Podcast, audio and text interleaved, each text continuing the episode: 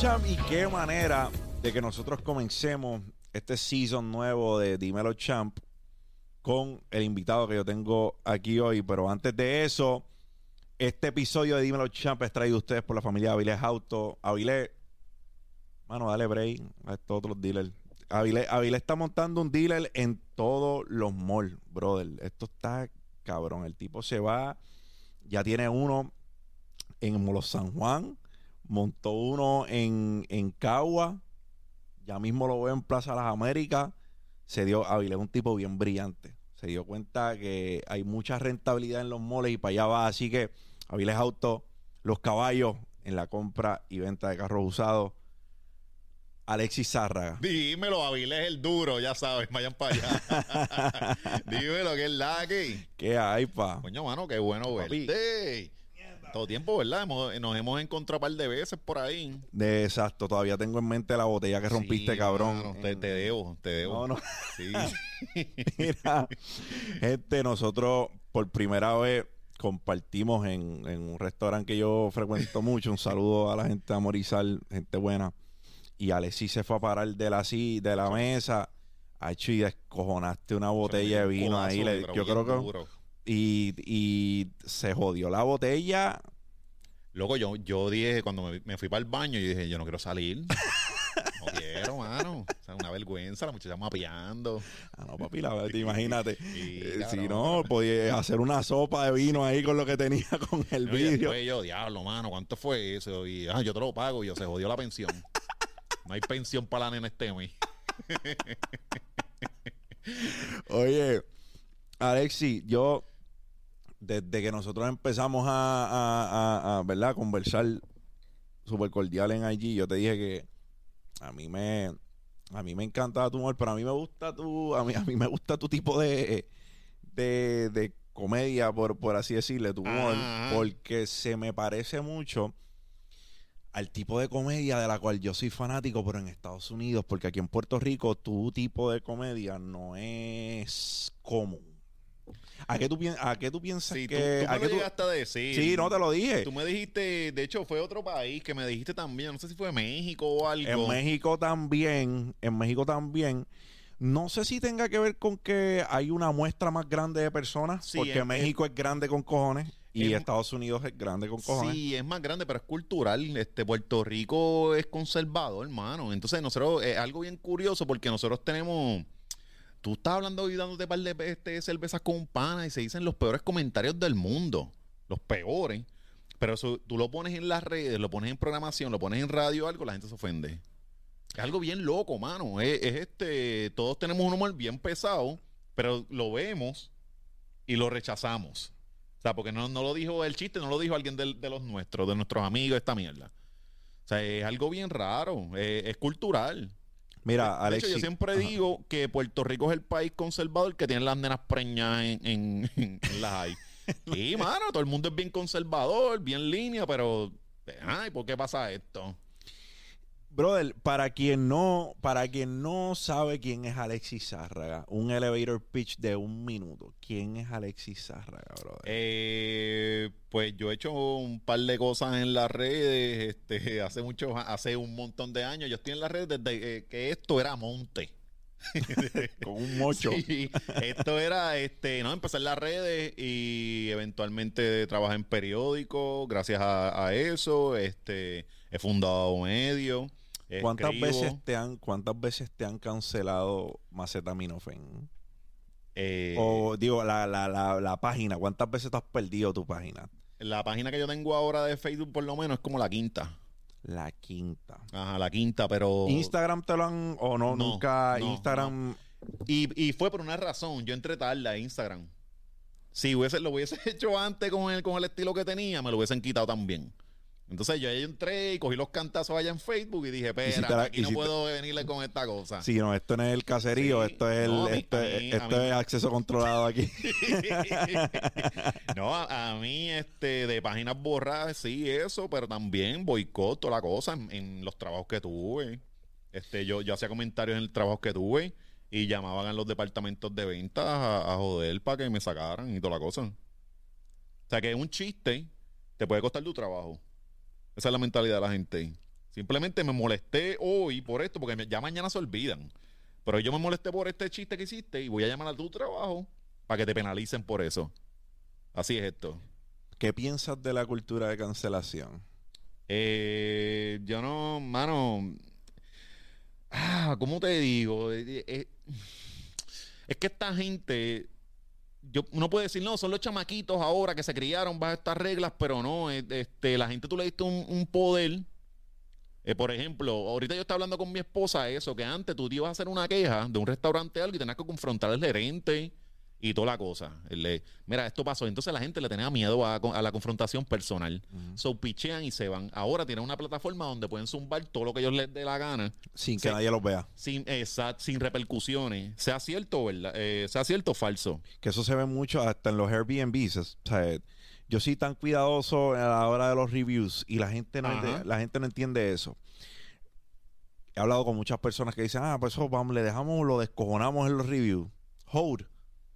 Hay cosas que tú puedes conversarlas con la persona y dejarle saber, mira, a lo mejor no, esto no estaba bien, pero se puede corregir. Claro. realmente queremos ir a cancelar todo con lo que tenemos un desacuerdo, porque yo creo que lo que se ve por ahí del- de la cultura de cancelación es que todo con lo que una persona discrepa es motivo para cancelarlo. Ajá, ajá. Eso es. Entonces lo más, lo más brutal es que tú dijiste algo que no, no me gustó a mí, te radico. Pero eso no borra la idea que está corriendo, pero te jodió a ti personalmente. Entonces ellos van, son, son, es buscando un castigo bien loco. Esto yo lo veo como, como antes cuando acusaban a, en los tiempos estos bíblicos, que acusaban a gente de algo y era a pedra limpia y los mataban. Simplemente por una acusación y la gente mantenía una moral. Ahora pasa lo mismo en las redes. Entonces dicen algo de ti, de momento empezó todo el mundo a zumbarte piedras y- y te puede costar. Este, a mí, eh, a mí me llamaron a los trabajos, yo tuve una cancelación ahí que me duró como seis semanas y toda la cosa. Y está muy chévere porque yo la aguanté porque tengo el cuero duro para eso. Pero no todo el mundo aguanta esa mierda. Entonces, si hay gente que, que tú los ves que se pueden quitar o... eh, eh, Está bastante cabrón tú ver en tu, en tu, en las redes que están diciendo cosas falsas de ti, acusándote de cosas que tú no eres. Eso, eso está fuerte. Entonces, la gente de tu barrio, la- los primos, la familia tuya, dije, dijeron esto, o sea, te meten en un lío. Y yo lo pude sostener, ¿verdad? Porque son años aguantando cantazos, pero no todo el mundo aguanta esa mierda. Entonces, a, a mí por lo menos me preocupa eso, porque eh, ahora simplemente diferir es un motivo para que te ataquen a tu reputación. Hay una incapacidad de discrepar en armonía. Yo creo, vamos a ver este ejemplo. Yo creo que el ejemplo perfecto lo vives tú en tu casa. Ujú, Tu base de creencias es independentista, o me equivoco. Y tu esposa es Es estadista. estadista. Normal. Ajá. Es que yo cuando... simplemente, simplemente discrepan a lo mejor en cuál es el rumbo que ellos quieren que tome eh, el país. Y Pero eso, una y no eso tiene que ver mi familia. Porque no son, son decisiones que yo las veo como que, ok, ideológicamente somos distintos, pero es como si tú piensas que el, el rock de los 90 es lo mejor del mundo. Y yo pienso que no. Pues ya cuando tú estés sola, la escuchas toda esta cosa y yo escucho lo mío. Eh, eh, son, son, son diferencias zánganas. Pero que la gente aquí afuera las polariza, eso no. Pero son, son zanganaces. O sea, eh, eh, cuando yo estoy teniendo sexo con ella, no, no estoy preguntándole si, si no estamos hablando de política ni. No, En mi casa no se habla, o sea, hablamos, diferimos en 15 mil cosas, pero pues ya, eso no es algo que nos, nos marque. Pero es que yo creo que las diferencias, eh, de las diferencias o de las discrepancias en puntos de vista es que se crece mentalmente, porque Pues alguna, claro. en algunas ocasiones, aunque tú tengas un punto de vista bien marcado, puede que ella traiga cosas que tú no estabas analizando y cambie Ajá, tu punto de ajá. vista. O viceversa. Sí, pero es como. Es como si la gente no quisiera someterse a ese proceso, ¿verdad? No, tú no te das cuenta de eso. De, ok, yo voy, tú tienes una idea que es contra la mía, pues vamos a hablar. Y quizás al final terminamos y tú sigues pensando igual y yo sigo pensando igual. O yo me llevo algo tuyo y tú te llevas algo mío. Y ambos crecieron. Y ya y crecimos en pensamiento y toda la cosa. Entonces es como tus ideas son tan vaguitas que no las puedes poner a cocotear con alguien y ya, sin llevarlo a lo personal ni nada. O sea, Eso es algo que yo no lo repudio. repudio, eh, hay una cosa que se llama el argumento ad hominem. Y el argumento ad hominem, cuando se queda sin recursos para rebatir una idea, recurre a atacar al emisor. Ajá. Eso es todo. Estamos debatiendo un tema, me quedo sin recursos, Ujú. Atacas a la persona. ataco a ti. Ajá, ajá. bien común. Aquí, Puerto Todo- Rico, bro, todo el tiempo. La, la especialidad de la casa. Sí, sí, mano, todo el tiempo, todo el tiempo. Y así quieren hacer un, un mejor país. Todos matándonos. Exactamente. Me, me Porque- parece tremenda idea, ¿verdad? Es que, brother, eh, es difícil de, para mí, bien difícil de digerir porque yo vengo de una organización en el ejército que la diversidad cultural es abismal. Tienes personas de Irak sirviendo con tu mismo uniforme, ¿entiendes? Idiomas que ni votándolos se acaban. Ujú. So, cuando tú te expones a tanta diversidad cultural, la diversidad ideológica no debe ser un problema tampoco. Ujú. Y convivir con personas que tengan una distinta ideología tampoco. So, se me hace un poco complejo entender cuando las personas recurren a eso. Recurren. Yo, yo creo también, mano, porque ahora, ahora con todo lo de la gente está bien polarizada y toda la cosa, yo creo que es, también el sentido de, de- de ser aceptados en un corillo. Porque el, el pensar que ahora es como homogéneo. Tú tienes que pensar como este corillo para ser parte de ellos. Y yo creo que se están yendo por ese lado. Las redes sociales han jodido bastante la, la dinámica de la gente, cómo, cómo se comunica y toda la cosa. Definitivo. Ahora, pues, ahora todo el mundo está buscando qué es lo cool, que, y, y son homogéneos. Ya nadie se atreve a diferir, nadie se atreve a decir fulano no me gusta, porque le caen arriba. Algo tan sencillo como Bad Bunny, di algo de Bad Bunny en las redes para que tú veas cómo te van, a- Te caen arriba. te van a caer arriba duro. ¿Cómo te fue con la reseña objetiva de, de- de Un Verano Sin Ti? Eh, me ba- me- la gente le gustó y me barrieron, lo que siempre pasa. Este, pero me va- barrieron, par, par me cayeron arriba. Ah. A- par de gente me escribió después y me dijo, era como dos meses después o un mes había pasado. Y me dijeron, ¿qué piensas ahora? Y yo, lo mismo que, el- que, que escribí. Yo me sostengo. Pero estoy, yo estoy jodiendo, o sea, yo hago, yo hago eso y estoy vacilando, pero la gente se lo coge bien a pecho. cuando hace, cuando empiezas con el concepto, so, nos vamos atrás, todas tú has sido cancelado, te han hecho boicots anteriormente públicos para tratar de Sí. joder con tu producto. Eres una figura bien controversial, yo Sí. podemos decir. Sí, sí, sí. Eh, o sea, no, no. Yo creo que eso no es misterio. También puedo decir, para quien no sabe, este caballero eh, pues, eh, es la cara detrás de, de Tío Macetaminofen. Ajá. Y yo creo que de, algo estamos de acuerdo, es que un sector bien grande de la población se mea de la risa con tus captions en, en- en Instagram y en Facebook.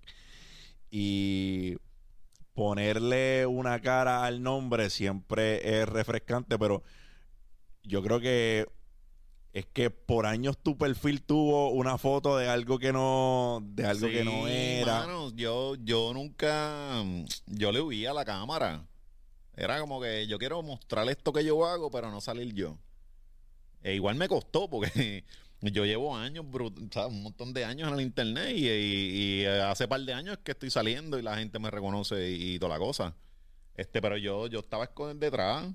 De hecho, no, no era que me escondía full, eh, no era que estaba con Sí, no, como, miedo. como pistoco. Ah, como, no, como pi- nada que ver con eso. Yo no era que yo estaba escondido full, no. Yo soy este y tengo nombre y soy este y esta cosa, pero no estaba como que detrás Sí, de no que era me anónimo, no, no- no era, no era anónimo. Ajá, y, no- no estaba tampoco con, con que me vieran. No, no, no me sentía cómodo como que yo saliendo como figura y esa cosa, sino que me mantenía mostrando las cosas que hacía ya.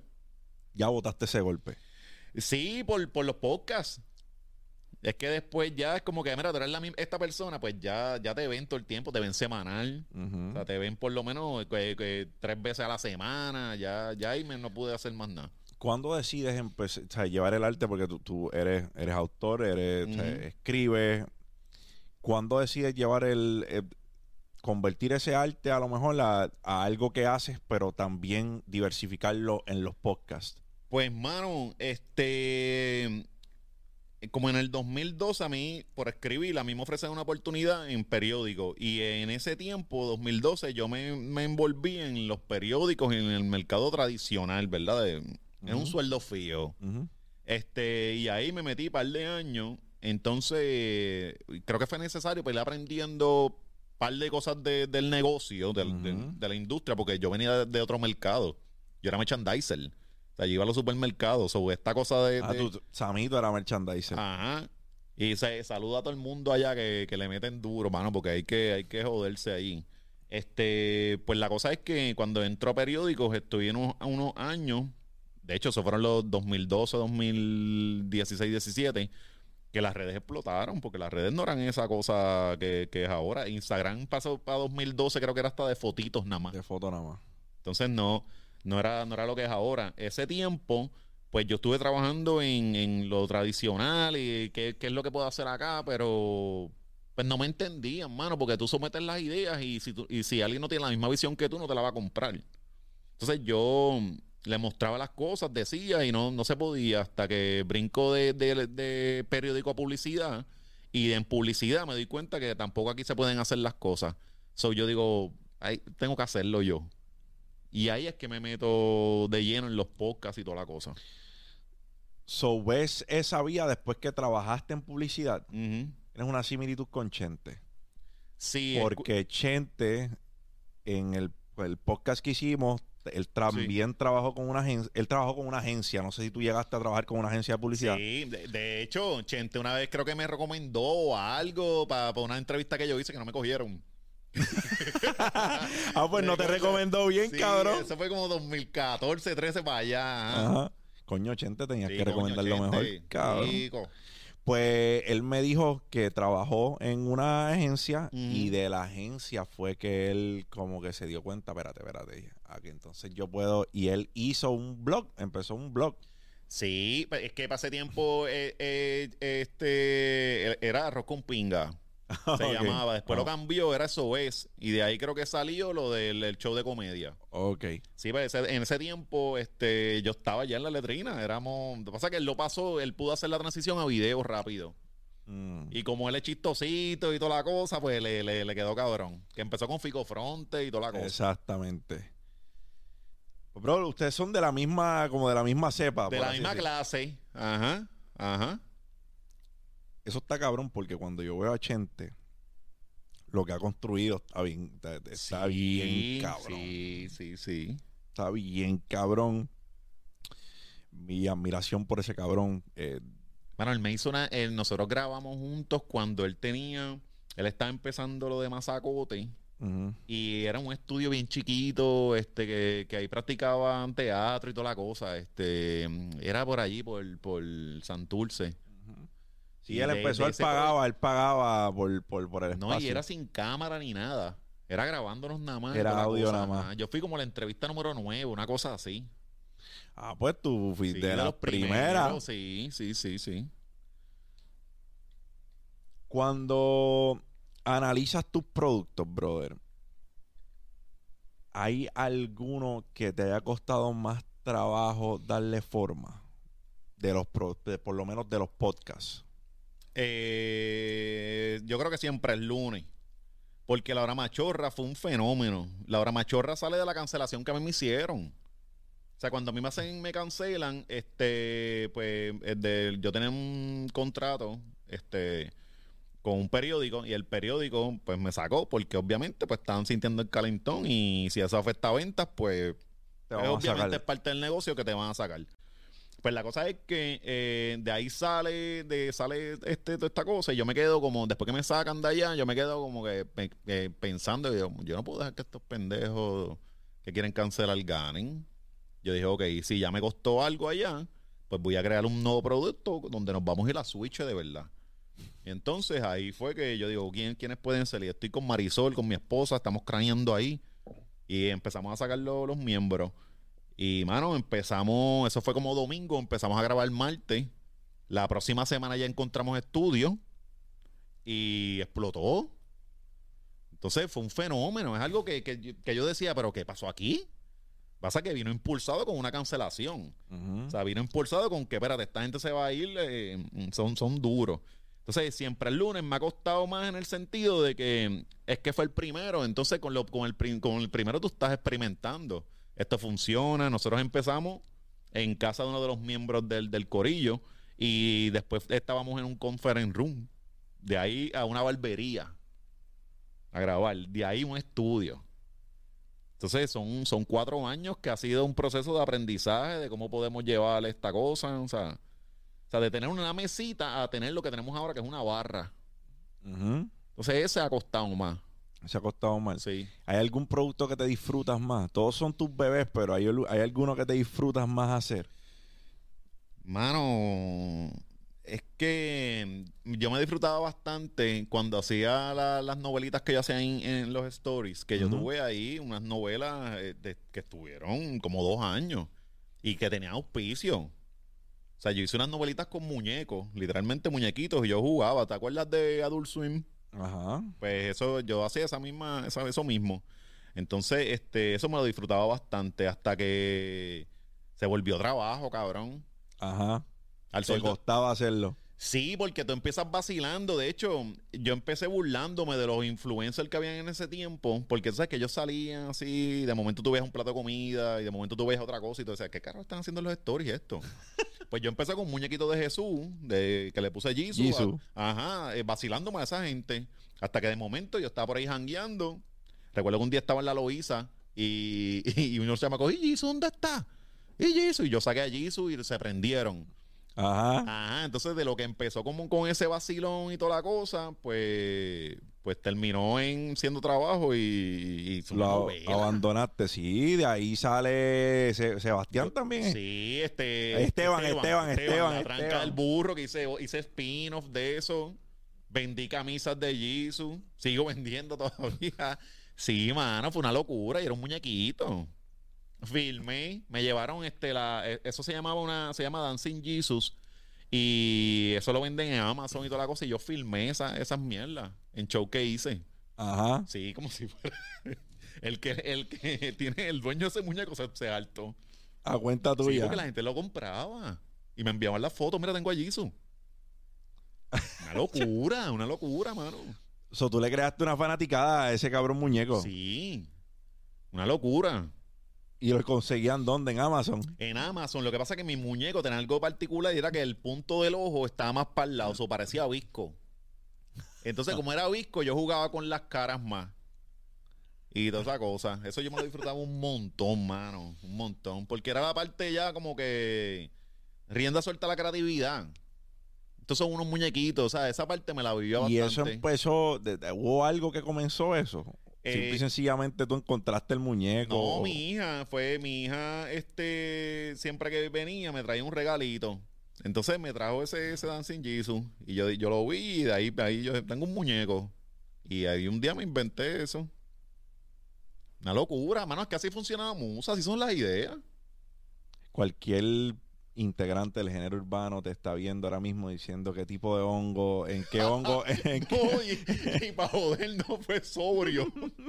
Sí, para joder fue sobrio. Si te ve John Z, dice, Mm, este, yo, mm. yo sé, yo sé.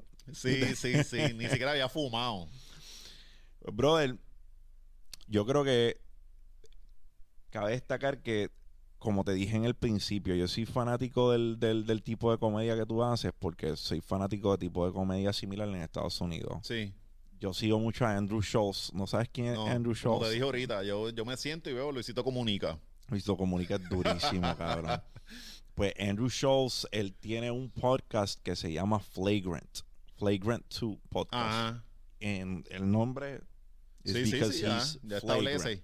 Flagrant, bro. Sea, este tipo está a switch. Lo, lo, lo que tú dices que es a switch en la hora machorra, este tipo está a switch.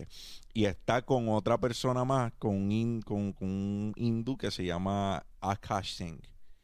Con un indio, con un indio. Con, eh. con un indio, perdón. Porque hindú es la religión. La religión. Eh, pero eh, también eh, también practica el hinduismo hasta Ah, donde pues tengo hindú, este- hindú, hasta hindú. donde tengo hasta donde tengo entendido. bien.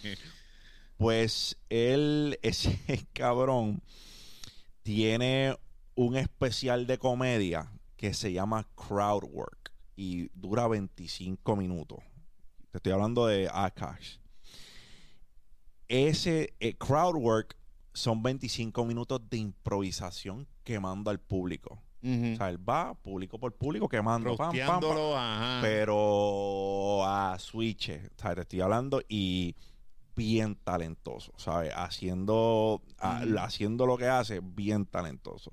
Esos son dos de mis comediantes favoritos ahora mismo. ¿Tú has hecho stand-up, just stand-up normal? Eh, ¿O es un arte yo que...? salí una vez en, en un Rose. Yo Ajá. salí, hice un cantito ahí en un Rose. ¿No es algo que te llama la atención hacer en algún momento? Eh, mano, eh, sí, ahora más, pero todavía estoy intentando como que, no, no sé, yo creo que es un miedo que tengo. ¿Por qué? Mm, respeto la tarima bien cabrón, la respeto súper, este, no sé, mano, yo creo que, yo creo que es respeto y... No sé, eso, mano. Es un miedo que creo que, que- que tengo que vencer, pero es algo que está en mi bucket list de que yo tengo que hacer esto porque yo no me puedo ir de este mundo sin hacer esto. 200% tienes que hacer un stand-up comedy. Yo te voy a decir por qué. Yo, mi evento, en- mi evento desenmascarando el fracaso este pasado 14 de octubre, la manera que desde mi punto de vista hacíamos un evento cabrón era que pues la gente no se sintiera tan uptight y pues había que meterle esta dosis de, de algo cómico a lo que Sí. ellos estaban viendo y que se rieran las primeras cuatro o cinco cosas que yo dije, que yo vi que la gente estaba estallando de la risa y reaccionando cuando yo decía lo que yo decía, me dieron la confianza para yo seguir para llevando mi, mi show y fue así desde principio a fin, porque así puede decir, ¿sabes? Ellos la pasaron cabrón desde que llegaron hasta que se fueron y no hay nada más cabrón. No hay nada más cabrón que tú busques una reacción en el público y la obtengas. Ah, claro, ¿no? Y yo, yo he hecho este los show live también con mis con mi podcast, Ajá. con siempre el lunes. Hemos hecho par. Este, y eso está cabrón. Y la energía de la gente y toda la cosa. Sí. So que yo pienso que un stand-up de tu parte sería cabrón porque el que está yendo a verlo sabe a lo que se atiene, sí. sabe a lo que se atiene. Y número dos, yo creo que veríamos una faceta de ti que yo creo que si te, si la sigues explorando como es, puede ser, Sí. puede ser uno de tus Tú sabes que una, una de las cosas que, que yo siempre o sea, se lo he dicho a mi esposa y toda la cosa es, este, eh, eh, por ejemplo, yo veo stand-up comedian, ¿verdad? Y ellos son como iquitos. Pero yo no soy eso, mano. Yo digo quizás cosas que te van a hacer reír, pero te las digo con, con una pedra bien cabrona. Entonces, eso Está es una de las cosas pero- que a mí me, me- me aguantan. Está bien, pero está Bill Burr. Ejemplo. Bill Burr es un tipo que habla sin filtro, pero sin filtro durísimo. Todos sus stand-ups son así. Eso que existe. Lo que pasa es que no, exi- no, no Claro. existe En PR no, no existe, ¿verdad? No. en PR, no existe. Yo no, no, no recuerdo una... eh, Flagrant, podemos decir que Oscar tiene un tipo de... Ajá. Podemos decir que él tiene un tipo de comedia que Que que, se cruza asemeja. el límite. Exacto. Pero en tu caso, brother, yo creo que sería bien, bien cabrón ver algo. Entonces tú tienes, tú tienes una habilidad cabrona para escribir. So pienso que puedes montar algo sumamente entretenido por, por en, en un stand-up. Y no tienes que te, o sea, no tienes que irte a un, a un- te puedes ir a un venue Sí, cómodo. chiquito para practicar y, toda la cosa. Y ahí va a ir tu fanática. Ah, bro, ahí va la, la gente Yo que te que quiere ver. hacerlo, sí, tengo que hacer eso, mano. Que by the way, el, lo último que postearon fue lo de siempre, va a ser siempre el lunes, lo del Sí, live, ¿verdad? pronto, eh, ahora en noviembre en Punto Fijo, eso se vendió en menos nada, Mano, se vendió. Yo, yo, Nada. yo cuando me metí a comprar taquilla ya Nada. estaban- Sí, cuando me tiraste allá yo, pero es que se fue en nada. ¿Y cuál es el cupo allí? Diablo, yo no sé cuánta, cuánta, en verdad es punto fijo. No sé, no sé, este, de, de hecho, de- de- queremos hacer más fechas, lo que pasa es que estaban ya trancadas las, las próximas. Ok. So que ellos no tenían... Sí, porque, mano, nosotros venimos, este, bregando con esto como desde septiembre, lo habíamos movido. Y lo movíamos, y lo movíamos. Entonces nos llegó noviembre, y lo demás se trancó. Eh, Lo hubiésemos hecho antes y, y hubiésemos podido hacer más fechas. Coño, me perdí ese. Sí, pero ya, ya para 2023 mm, venimos con todo. Hay que hacerlo porque Sí. yo creo que a la gente le gusta ese tipo de eventos, mano. Sí, la dinámica que se siente, mano, es nosotros vamos a vacilar con la gente allí, es una conversación de pana. Es jangueando con los panas, hablando mierda un rato, mientras nos damos la cerveza. Eso está súper cabrón porque es algo bien diferente. ¿Qué piensas que le falta? Llevas muchos años viendo este arte del podcasting y la creación de contenido. Sí. ¿Piensas que hay un gap ahora mismo en, en- en la creación de contenido? Pi- ¿Piensas que hay un espacio que falta por llenar Eh, o algo que identificas hay que, hay que elevar en el área del podcasting? Eh, mano, en los podcasts eh, hay un montón de cosas que no se han hecho. Todo el mundo está apostando a lo mismo ahora. Era reggaetón. Ujú. O sea, todo el mundo cayó. Obviamente los algoritmos favorecen. Yo mismo lo he visto en, en la hora machorra que ponemos algo de reggaetón y se nos va, va volando en canto. Pero creo que falta más creatividad, cosas diferentes, mano. So, si, si tú vas a entrevistar reggaetoneros, ¿verdad? Ya hay 15 mil haciéndolo. Busca otro, otro, otro gancho con eso. Quizás puede ser el mismo género. Quizás pueden ser las mismas entrevistas, pero de otra forma. Busca otro lado. Entonces veo una repetición. Como que todo el mundo está apostando a lo seguro. Y lo seguro está chévere, pero tiene caducidad. Y de hecho, esto fue lo mismo que le pasó a la televisión. Que empezaron a apostar a lo mismo, a lo mismo, a lo mismo, a lo mismo. Y después se quedaron Plateau. ahí. Entonces creo que es como que tienen que ser este tienen que pensar mejor el concepto que están haciendo antes de estar pensando en los shares y en los views y en, lo- en todas las cosas. Mano, porque tú tienes que hacer la zapata bien. Lo demás llega. Si tú hiciste algo bueno, lo demás llega. Pero creo que ahora todo el mundo está apostando a lo seguro, a lo, a lo, a lo fácil. Como autor, ¿cuáles son tus metas en los próximos 5, 10 años? Yo quiero que mi literatura salga de Puerto Rico, porque yo hago una literatura bien boricua, entonces pues me limito. Y no quiero dejar de hacer literatura boricua. No quiero, quiero, quiero seguir haciendo literatura con, con, con boricua, expandirla. Por lo menos llegar a, a Latinoamérica, ya el reggaetón hizo el trabajo. Yo te lo dije, el reggaetón ya hizo el trabajo de que nos conecten con el lenguaje, con otros países. Ya ellos entienden. De hecho, el, el reggaetón y los memes. Los memes ahora, ahora mismo uno viene y dice este, palabras mexicanas que antes no se usaban. Y ahora mismo no la- las comparte. Eh, eh, han hecho bastante por el lenguaje.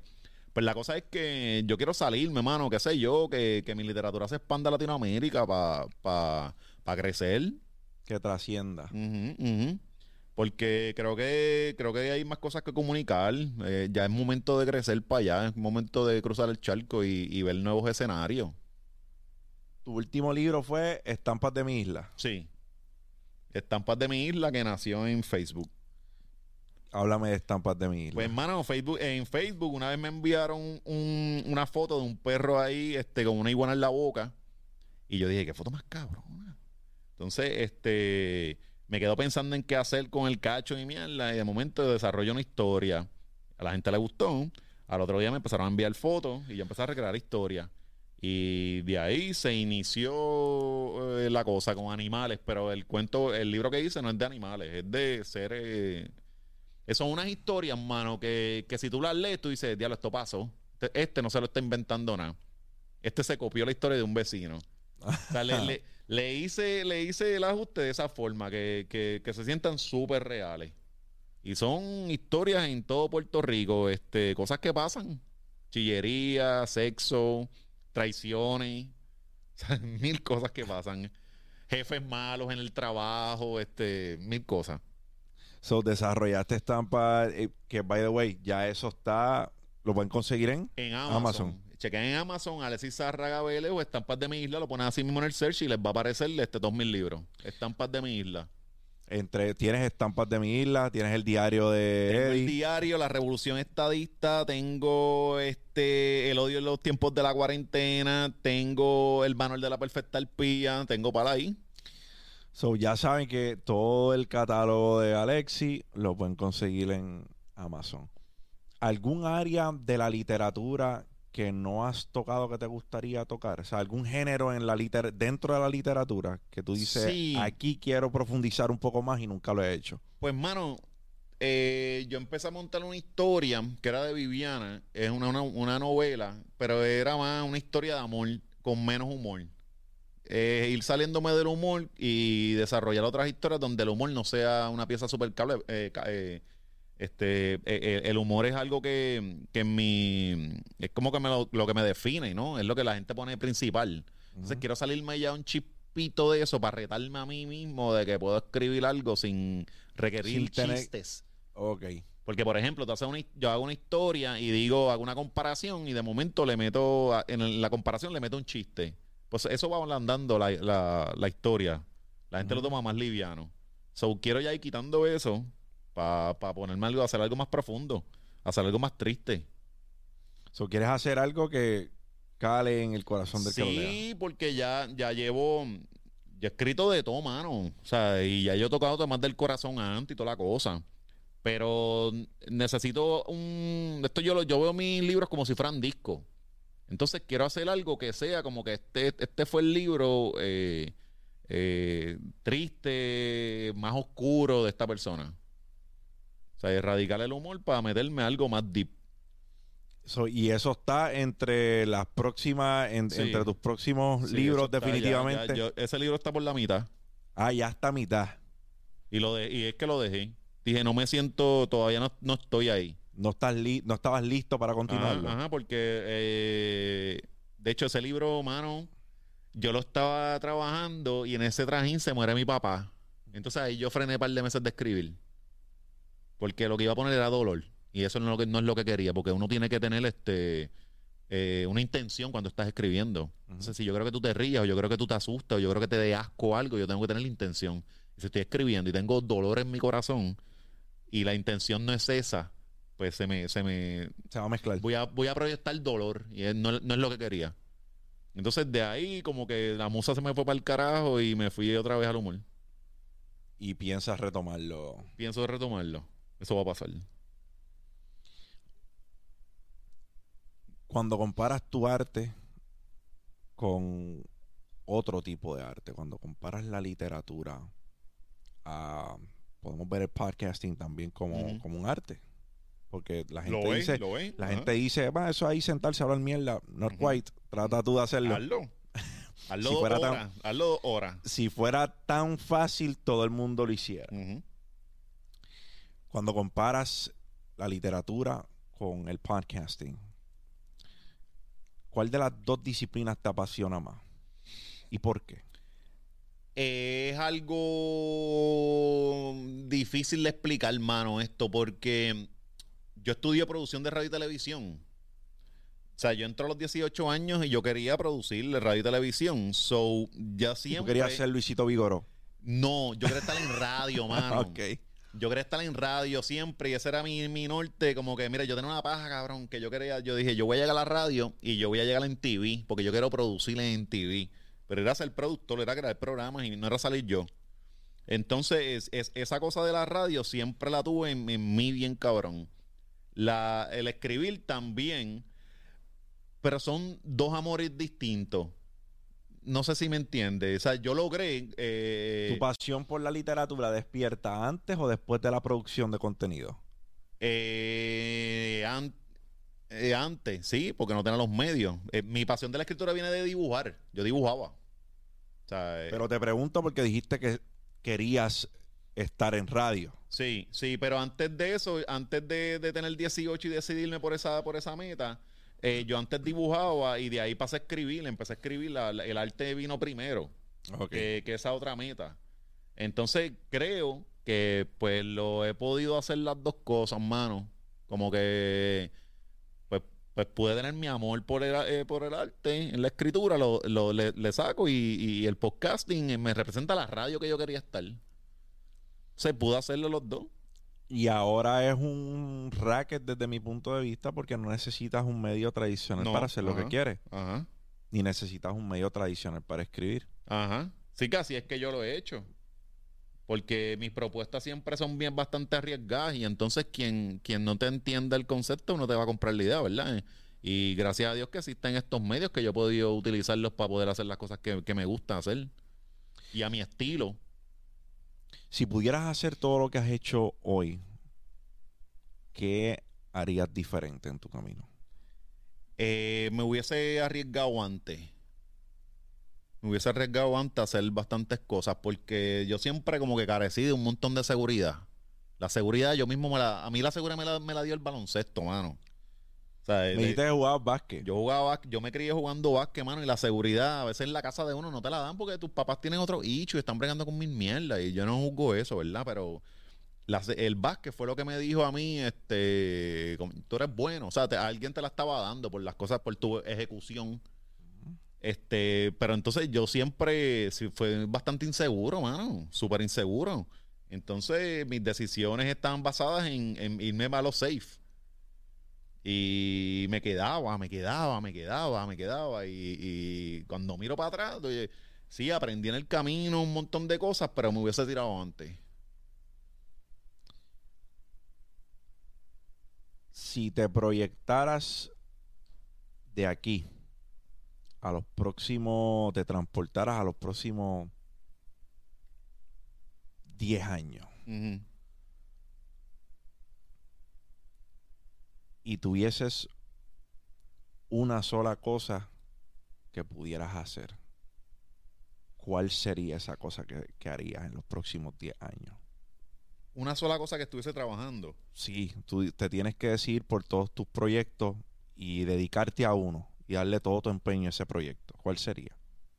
¿De mis proyectos o nuevos? No, no, no. Puede ser una disciplina, puede ser un proyecto, algo nuevo, puede ser lo que sea. Pues yo pienso que en 10 años yo puedo tener un channel montado bastante cabrón y yo me veo produciendo, Produciendo. contenido. Pero ya no, no, no voy a estar afuera, al, al frente de la cámara ni nada de eso.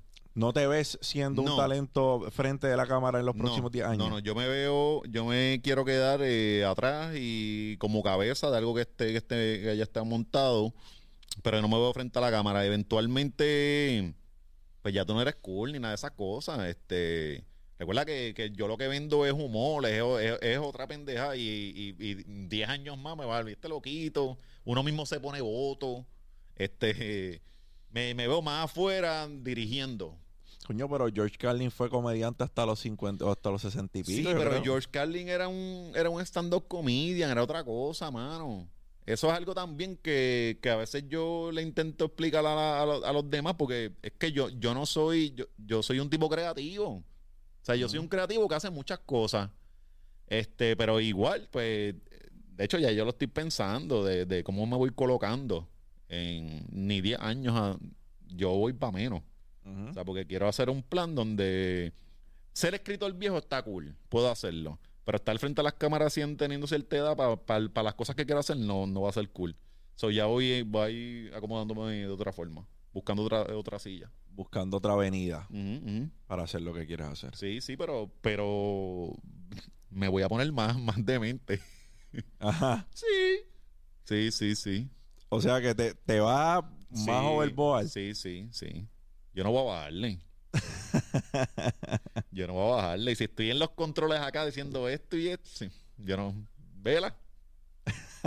Vela. Lo que le vas a ocasionar el tremendo mierdero al que esté Mm, al frente de esa cámara. Yo quería llegar en TV y voy a hacer mi en TV, vela. Bueno, ya en Maceta TV pronto. Ese es el verdadero Sí. branding. Bro, eh, ¿hubo alguna señal para tú decidirte empezar a vender el merch con las cosas que decías o que la gente, porque yo, yo, yo creo que tu merch la gente lo pide y es por, por eso mismo. Sí, mano, este, siempre. Yo recuerdo que yo empecé a pensar esto con, con mi esposa. Era como que las frases, eran frases, una cosa así. Pero no tenía, era como que, que no tenía la, la- no, no- no tenía lo que tengo ahora, ¿me entiendes? Las plataformas para poder menear y la cosa. Este, pero sí, siempre fue una inquietud. Hasta que tuve las plataformas y dije, "Va, déjame, déjame tirarlo, déjame hacerlo. Y se ha venido bien, mano. Este es bastante pueblerino. De hecho, subí una, eh, estos días subí uno de los pueblos y vi por allá, vi a varias gente de, de- de la farándula metida. Y yo. "Oh, oh, oh". eh, de los pueblos que eh, tenían quotes de los No, pueblos. yo algo porque estoy haciendo camisas de los pueblos. Ya. Este, y a la gente le gusta, especialmente los boricos afuera, mano. Y eso está ahora mismo en el shop. Maceta Shop en macetaminofen.com. Ahí es el Maceta Shop. Y ahí van. Sí, allí van, entran, buscan, están todos los colores, los diseños, chequen los diseños el que les guste, todos los colores disponibles allí. Que, Qué duro, brother. sí. Qué bueno que se estén moviendo. Como hablamos off the record, eh, hay muchas maneras que se pueden hacer outsourcing por una, o sea, por una línea y, y, pues que los costos reduzcan. Ajá, ajá. En tu ¿Qué tan adverso al riesgo eres? ¿Eres adverso al riesgo o eres, te consideras una persona arriesgada? Pues, mano, Hable- hablemos de hablemos de económicamente. ¿Te, te consideras no, un tipo no, no, no, no me arriesgo. no? Es- eh, fue mi infancia, mano. En mi casa estábamos pasándola mal. O sea, yo me crié, mi, mi infancia fue, fue bien bonita, mano, pero económicamente estábamos, estábamos pillados. Pues la cosa es que eso me marcó. Entonces, yo soy a veces como la ardilla de Ice Age, que está guardando, guardando, este, porque me da miedo el, el no tener. Entonces, los riesgos no económicos, chacho, yo no me compro casi nada. A mí me, Marisol es la que me compra las cosas. Marisol es la que te bota los calzoncillos cuando están todos llenos de... Todo ahí, de que, de que yo a veces me compro cosas y digo, yo, yo, o sea, yo salgo, ¿verdad? Y, y gastamos, y no me importa eso para pasarlo con mi familia, con quien sea. Estamos jangueando con los panas, no, no me importa de, de zumbar chavos ahí. Pero para mí es bien fuerte. Yo me compro algo y me siento mal. De dejar cargo de conciencia. Mano, digo, esos chavos los van a necesitar para esto. O sea, es una. Entonces, esa mentalidad que poco a poco me, este- me tengo, la estoy trabajando para desprenderme de ella. porque Eh, te maltratas, bro. Claro, caballo, y no hacer las cosas que tienes que hacer, igual las cosas de porque tú, porque tú este, lo has logrado. O sea, creértela un chispito más, ¿me entiendes? Claro. Entonces, eh, eso yo estoy trabajando con, con esa mentalidad. Si hay alguien que quiere irse por la avenida que tú te has ido, Ujú. quiere pues eh, tener personal sovereignty, irse tras sus cosas, formar, crear sus medios, porque tú has creado tus medios, escrito, audiovisual, tú has creado tus medios. ¿Qué tú le aconsejas? ¿Cómo lo hacen? ¿Cómo, cómo comienzan? Yo siempre, yo siempre le digo a la gente que busque sus sueños porque tú no, tú no vinimos a la, vida a caballo a, a ser felices y a, hacer las cosas que nos gustan. Eso, eso es de entrada, ¿verdad? Busquen sus sueños. Pero que cuando busquen sus sueños lo hagan responsablemente. Eh, por ejemplo, mira, yo vine de un medio tradicional eh, y me quería ir por mi cuenta. Yo guardé dinero para por lo menos subsistir tres meses en pagar mis deudas y toda la cosa, por si acaso no parecía nada. Entonces, eh, fue planificado. Voy a hacer mi salida de estos medios, pero es planificado. Cuando fui a salirme de publicidad, yo cogí un contrato que me, me llegó de otra cosa, de, de entretenimiento. Me cayó Ujú. una obra. Ya. Y ahí yo digo, pues tengo este dinero que me va a subsistir tantos meses, más me cayó este contrato que lo voy a cobrar tanto, pues me, voy a, me tiro el riesgo. So, lo hice planificado, con un budget para poder, eh, ¿sabes? Porque tú no puedes ir a buscar tus sueños y, y, y no pagar la luz y la familia tuya con, con hambre, ¿me entiendes? No, ahí no funciona. Entonces, porque por ejemplo, no todo el mundo tiene- no, no son la- las circunstancias, pero en la mía yo tenía una familia. So, que sí lo hagan, que sí se zumben, pero que vayan planificando y que no teman a planificar y a, y a- y a lo que quieren. Yo quiero hacer esto, ve para eso, pero steps, planificación. Y eso es, es va- es- es- es vital para que tú te mantengas en la cosa. para que te mantengas vigente y para que la, la planificación es importante para todo. Sí, a la gente le molesta. Pero es que sin eso no tienes organización. El día parece, el día parece un accidente. Sí, mano. Sí, sí.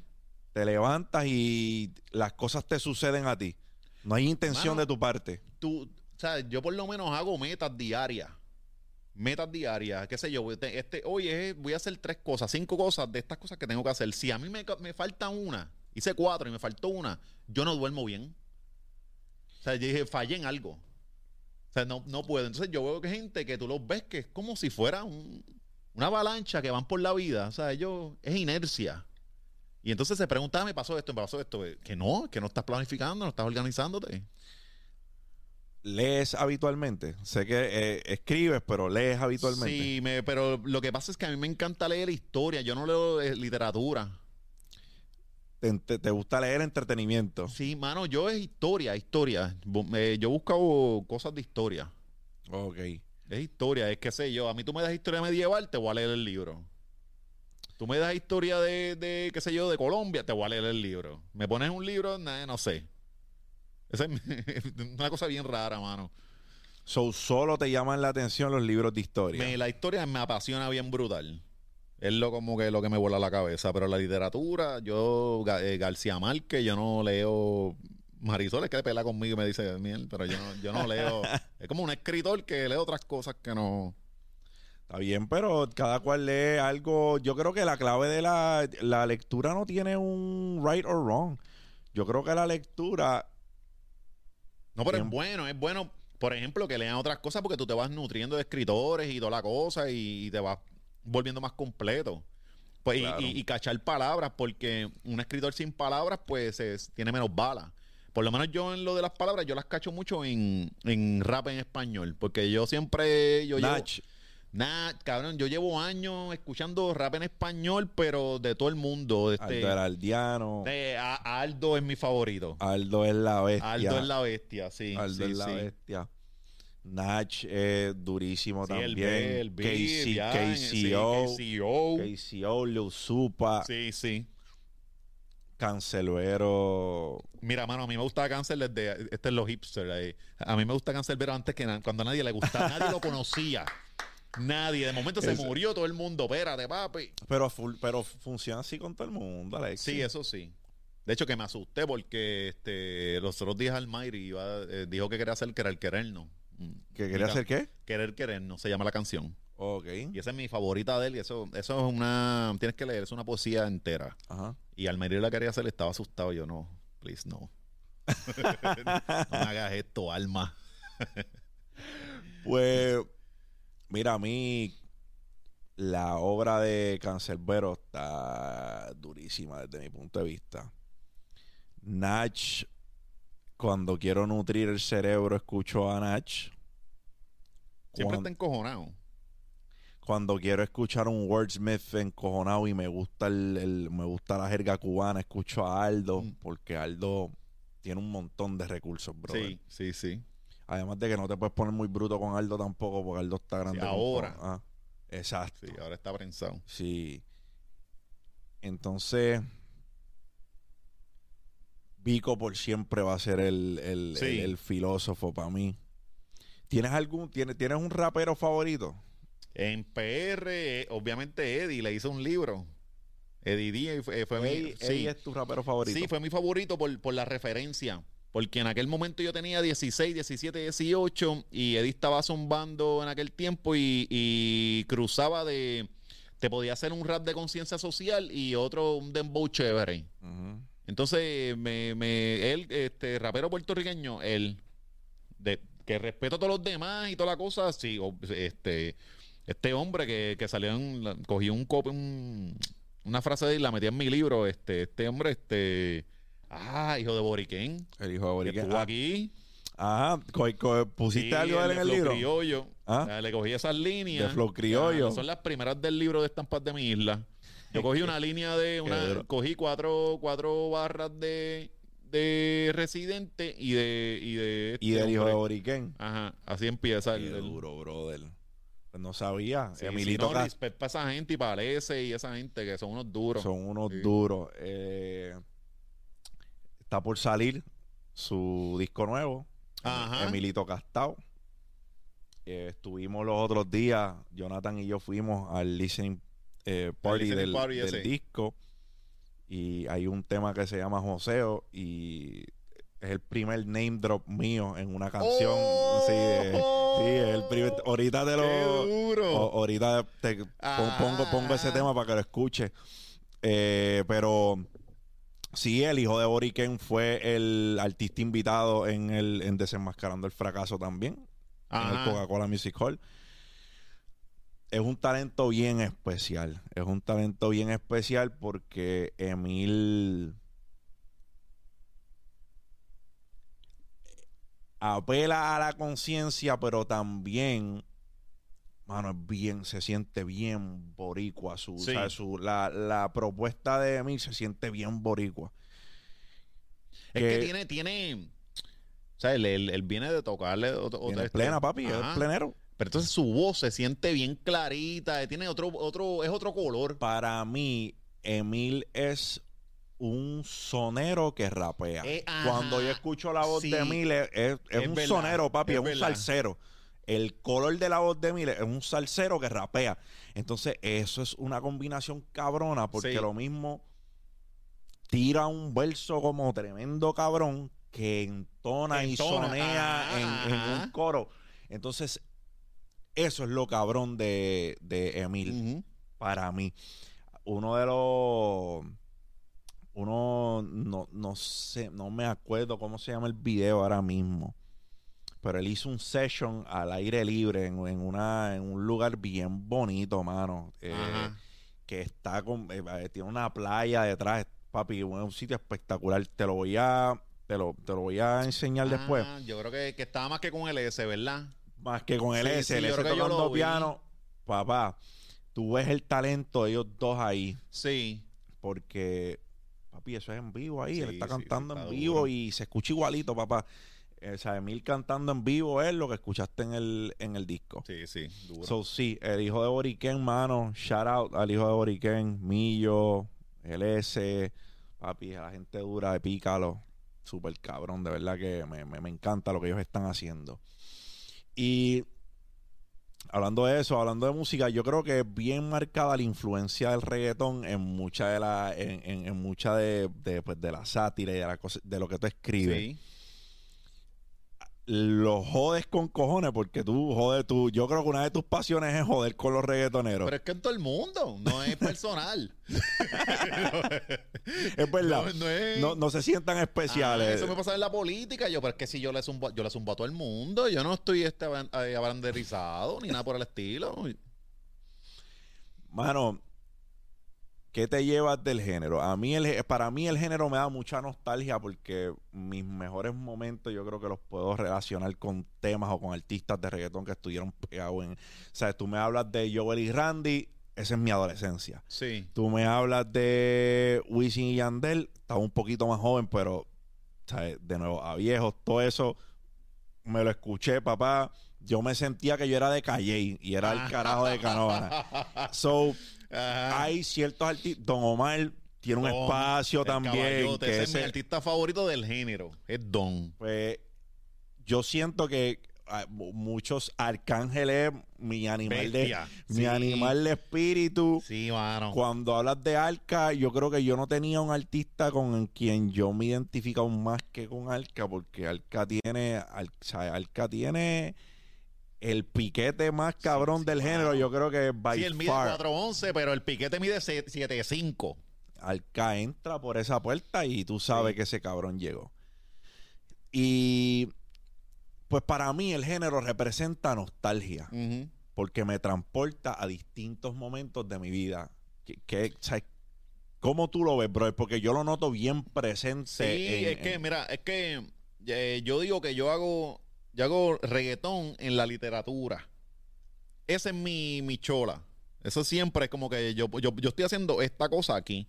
Mano, el reggaetón fue la música con la que el género naciente con el que yo crecí, porque cuando esto empezó yo era un chamaquito, estaba, ellos estaban em- empezando y, y yo era un pendejo de nito. Entonces me, acostum- me, me- me acompañó todo, toda mi adolescencia, toda mi, mi universidad, todo ese tiempo. Y sí, eh, es parte de, de- de- de lo que es uno, mano. De hecho, yo, pasos tiempos, yo recuerdo que ahora todo el mundo dice, no, que yo escuchaba reggaetón y eso. Antes, esos tiempos antes te decían, ah, tú eres caco, tú eres un bruto. Y tú tienes que estar cambiando la percepción de que, mira, yo escucho reggaetón, pero yo también tengo algo en la cabeza. O sea, o sea, Ujú. siempre, mano. Y fue algo, fue una, fue la música que, que me acompañó toda mi vida. Y no la suelto, cabrón. No, a, a mucha, a mucha honra. Es como si fuera la salsa de nuestros papás, ¿verdad? Que. Era igual de marginada. Ajá. Era igual de marginada. era la salsa para nuestros papás, era el reggaetón lo que, para lo que el reggaetón es para nosotros. En el Yo- DNA musical, lo- los reggaetoneros son los hijos de los salseros. Ok, en, en el árbol. Sí, sí, en- en- genealógico. En el, Ajá, en el árbol ajá, genealógico. ajá. Sí, sí, sí. Y está bien, hijo de puta, ver lo que han logrado. Mano. Yo escucho las, las- las historias de estos chamacos y me vuela la cabeza bien cabrón, porque antes, este, vamos, eh, uno, o sea, para la gente eh, cae en crisis, ¿verdad? Empezaba a ver estos chamacos, ah, qué porquería, estos cabrones ganando dinero con, con esas mierdas que hacen. Cuando ves las historias, tú dices, espérate, estos, estos gallos se han jodido. Estos gallos. Lo eh, merecen. Mano, y ahora yo veo las historias de ellos y yo hago, yo, estos tipos están muy duros. O sea, ellos hicieron una industria, mano, hicieron un género nuevo, donde no creían en ellos y lo convirtieron hasta lo que es ahora y ha costado tiempo. Eso está cabrón. O sea, para mí, para mí todo eso es respeto para todos ellos, mano, porque en verdad han dejado los cojones. Forjaron camino. Muchos salieron lastimados en el camino. Claro, no todos llegaron, No todos llegaron. pero, pero fueron parte que es necesario, eh, este... Su nombre está escrito en claro, la historia. te- te- es la cosa. Y yo creo que negar como puertorriqueño, porque digo, yo lo, y si no te gusta el reggaetón, fine. No, eso no está te, bien, tiene, no, te, no te tiene que gustar. Lo que yo noto bien, bien medio cabrón, es, es lo que tú dices, que, que es como que la percepción que todavía hay personas que así piensan, que, que, pues, que el que consume reggaetón es, Sí, sí, eh, baja escolaridad, es más bruto. es más bruto, no tiene un nivel de verdad de- de escolaridad correcto, como Ajá. tú quieras decirlo, y que y al fin del día es mierda, es paja. Yo creo que pues, tenemos la, yo tengo, yo soy una persona que al escuchar música escucho de todo. Yo también. Yo tengo días que Es no que quiero es escucharlo. Tú un día estás melancólico, pues tú no vas a ponerle este un reggaetón ahí en, Papi, yo pongo sin bandera. es la cosa. y vas por ahí eh, recordando que, ni- que ni, las, ni las quieres ni nada, pero te metiste en el mood de la canción. Pero así es. Y lo, lo quería preguntar porque por lo menos para mí, para mí es bien notable que pues el reggaetón tuvo un espacio en mi vida y ahora de haciendo esto, que he tenido la oportunidad de sentarme a hablar con John Z, con Nelson, con Ulva Rome. ¿sabes? Con productores ganadores de Grammy, que, que eso está bien hijo de puta también, porque antes pensar que uno de estos productores se podía ganar un Grammy o uno de estos artistas se... No, eso nadie lo pensaba, mano. En aquel tiempo no. O sea, Gilberto Santa Rosa vino a ganarse uno o dos Grammy los otros días. Sí, mano. Y vino eh, René y Calle 13 y se echaron treinta y pico al bolsillo, Bien menos nada. So, que volvemos, ellos no son reggaetón, pero está cabrón lo que la gente de PR ha logrado, Sí, brother. porque es que eh, eh, la gente se ha olvidado, pero mano, antes, yo no, tú también tuviste que crecer con esta cosa de que éramos chiquitos y que lo- lo- los americanos eran los grandes y nosotros no, no estábamos al nivel, que nunca se podía. No, y, y ahora eso cómo esto se rompe bien, cabrón. No. Bad Bunny con el español. Ahora mismo, lo más cabrón es que antes el puertorriqueño o el latino era el que hacía un name drop de un cantante de Estados Unidos para Clout. Y los otros días Drake está diciendo, papi, me están ofreciendo tanto porque tengo números de Bad Bunny, estoy hackeado. El artista más cabrón anglo diciendo, no, cabrón está, cabrón Sí. está lo que está haciendo ese chamaco.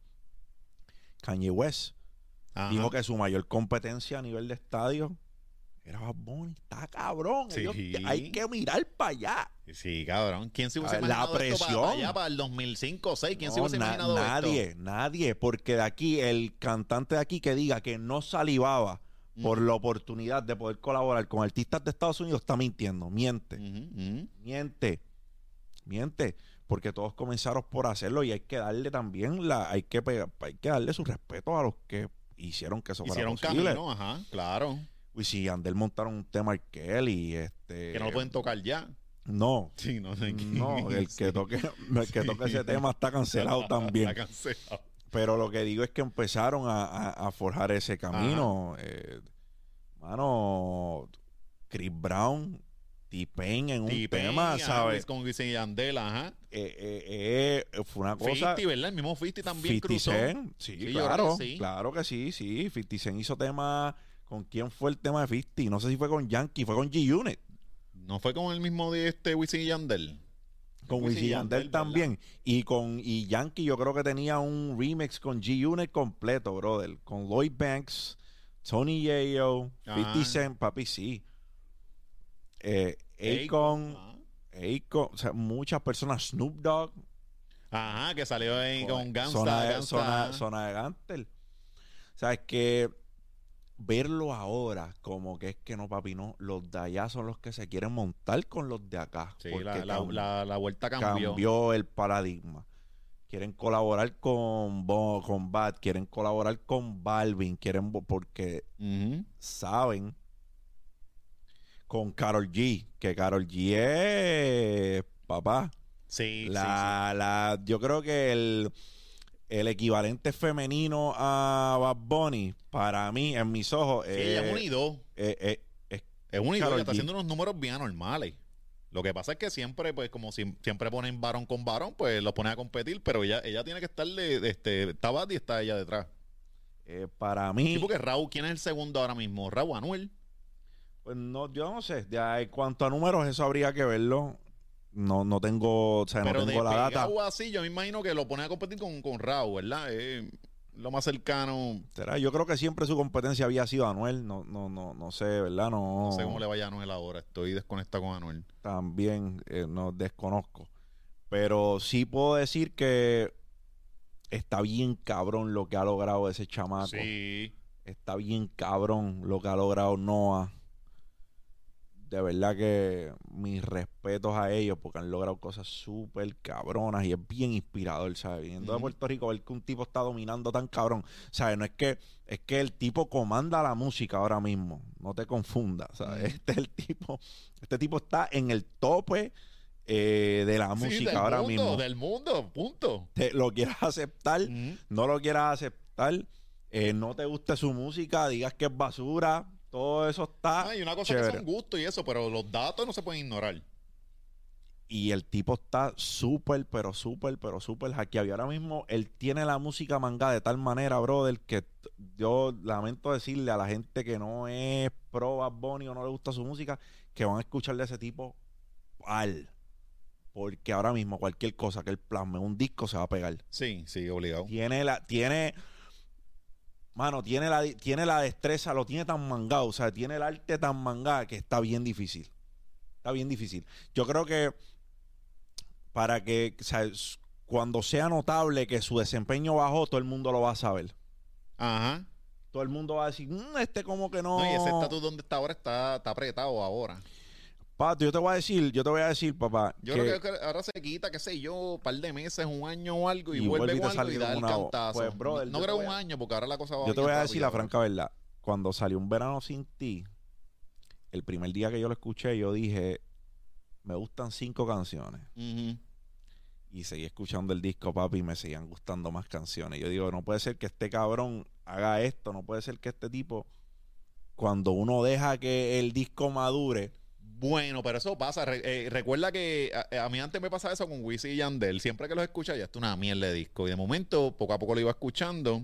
Porque es que algo que pasa ahora es el fenómeno de que la gente no deja madurar los discos. Para darle otra, eh, darle otro try. Pero sí, sí. pues a mí me, me- al primer día como me gustaron como cinco o seis canciones, después dije ocho o nueve, después Ah, dije diez y tú- doce, tú- papi, hasta que me gusta el cabrón disco. Ajá. Me gusta completo. Me gusta el disco completo. Y verlo. Hasta calladita te gustó más. Ah, ya, no, ahora Calladita que la, la añadieron. ya eh, sí me gustó. La- las gaviotas sonaban diferentes. Gaviota, muy poderosa. La- las gaviotas Ah. sonaron diferentes. No, pero de verdad que el tipo tiene una. Tiene, bro, del dominó demasiado lo que hace. Dominó Mm. demasiado lo que hace. Y creo que entiende el negocio mejor que la mayoría de sus exponentes. Y eso Sí. es lo que va a seguir dándole esa ventaja que él tiene. Que están demasiado adelantados. Y no solo es, no solo en la creación de música. Que eso es un área. Pero además de la creación de música, están bien adelantados en el elemento de mercadeo y de mercadeo sorpresa está está demasiado Sí. puta. O sea, cuando se tiró lo del Bugatti en clasificados y llamabas al teléfono y era el corte sí, de un ratito, cabrón, mano, papi, está de verdad. demente. está bien, están bien hackeados. Sí, están, sí, sí. yo, eh, esto no era algo que nosotros estábamos acostumbrados a ver y yo por eso es que no es misterio la posición Exacto. que ocupa este tipo porque de verdad está por encima y es un chamaquito, es un chamaco. ¿sabes? Sí, le queda camino, tiene como 28, Tiene 29. 28, 28 yo creo, 29 años. So, Todavía le queda par. queda carrera al Indy Bello y le sobran chavos para limpiarse el culo. Este, Alexi, un consejo que te daría al tú de hace 20 años. Que- Además de que, además de que te lance, de que te lanzaras antes. Que, que creyera más en él. Que creyera más en él este, y, que, y que las cosas iban a llegar. Que a veces uno se desespera, mano. Tú dices, coño, me está llegando la edad, está pasando esto, las cosas llegan, sigue trabajando. Y enfócate. O sea, y, y tus sueños, mano. Este, no le tengas miedo a tus sueños. A veces eso pasa bien cabrón. Uno sueña en grande y dice, ah, yo no voy a llegar allá. No, no. Si, si, tú, si, si estableciste ese sueño, eso está para ti. Eso está para ti, pero tienes que ahora establecer el camino para lograrlo. Pero eso está para ti y que, que, que apostara más a sus sueños, que van a llegar. Durísimo, brother. Antes de que nos vayamos, ¿tienes, ¿tienes alguna, alguna meta sin cumplir que te gustaría cumplir? Eh, tengo un montón.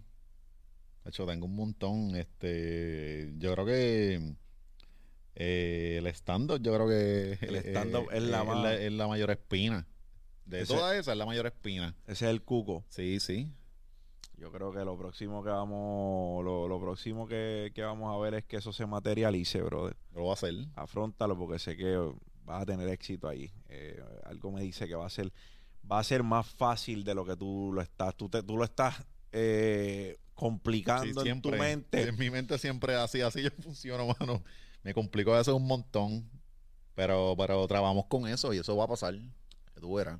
Brother, para mí ha sido un honor hablar contigo porque esto es una conversación de, esto es una conversación de panas y Sí, tú sabes. eh, de verdad que ha sido bien cabrón lo que has hecho. Quiero decírtelo. Gracias. que soy fanático de tu trabajo. Además de ser fanático de tu trabajo, es cabrón lo que has logrado. Has logrado montar estos conceptos pese a que la gente pueda pensar que no van a tener éxito y tú lo has probado que, que están mal, que sí tuvieron éxito. Eh, cabrón que ante una...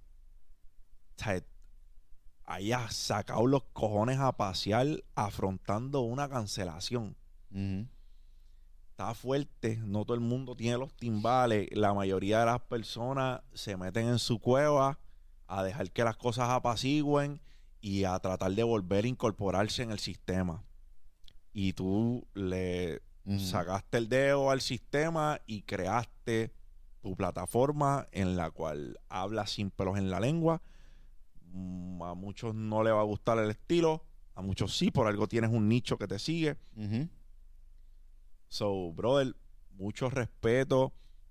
Dale duro, sigue para adelante. Maricón, tú eres, tú eres, tú eres una, tú, eres- tú me alegras muchos días, brother. Hay muchos días que yo a lo mejor no, no estoy en el son que es. Claro. Y leo una de tus ocurrencias, papi, y me levantas la Hacho, moral. mano, y eso es lo que a mí me encanta, porque yo, yo zumbo esas cosas y digo, espérate, cuando la gente vacile, mano, es un ratito que tú le diste a alguien y, fue de felicidad.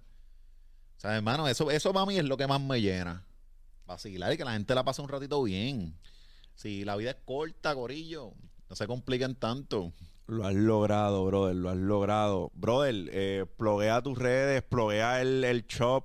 Este, sí, macetaminofen.com, mi shop, eh, siempre el lunes, la hora machorra, ¿qué más yo tengo? Mis cuentos allá, mis libros allá en Amazon, entran a Amazon, este, ponen mi nombre, este, ¿qué Van más a estar en noviembre en En punto noviembre fijo, en pero Punto Fijo, pues, pero está soldado hace rato, este, nada pendiente, síganme, me buscan en mis redes, este, Macetaminofen Instagram, Twitter y en Facebook es tío Macetaminofen.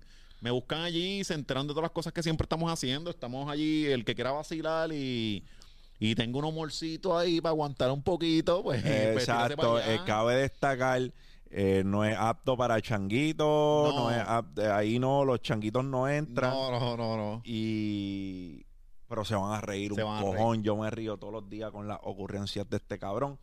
Y me disfruto mucho tu contenido, brother. Como te dije, fanático, respeto lo que hace, respeto que No. tengas los cojones de decir las cosas que dices. Tú dices lo que mucha gente piensa y no tiene los cojones en su sitio de decir. Y eso yo creo que es lo que te distingue.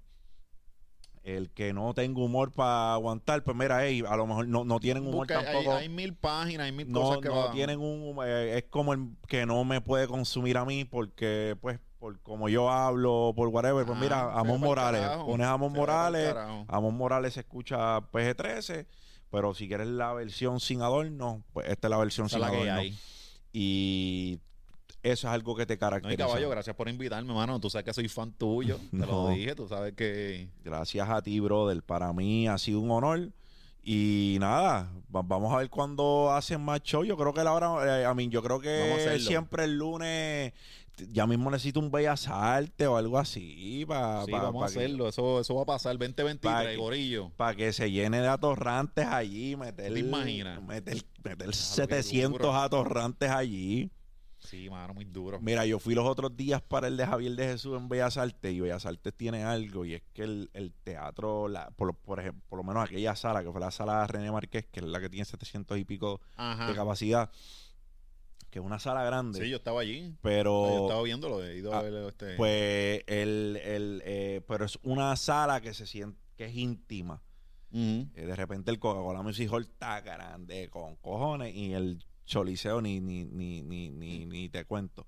Pero el pero es, es distinto, se siente más, se siente más íntimo. So, Más íntimo, ajá. de repente pueden hacer un, un, un Bellas Artes, brother. Estaría cabrón bueno, verlo bueno, en, ese, sé. en, en ese formato. Y si se quedó un montón de gente fuera, porque yo estimo que te han llamado o te, o te han escrito Bien cabrón, mano. que se quedaron Y fuera. se los dije, es que el show se vino atrasando y toda la cosa porque yo quería más fechas, pero no se pudo porque en, en Navidad ya todo tranca también. este No se Ah, pudo, pero para 2023 ya se van a enterar. Veremos por está. Bueno, Alexis Zárraga, Macetaminofen en la casa.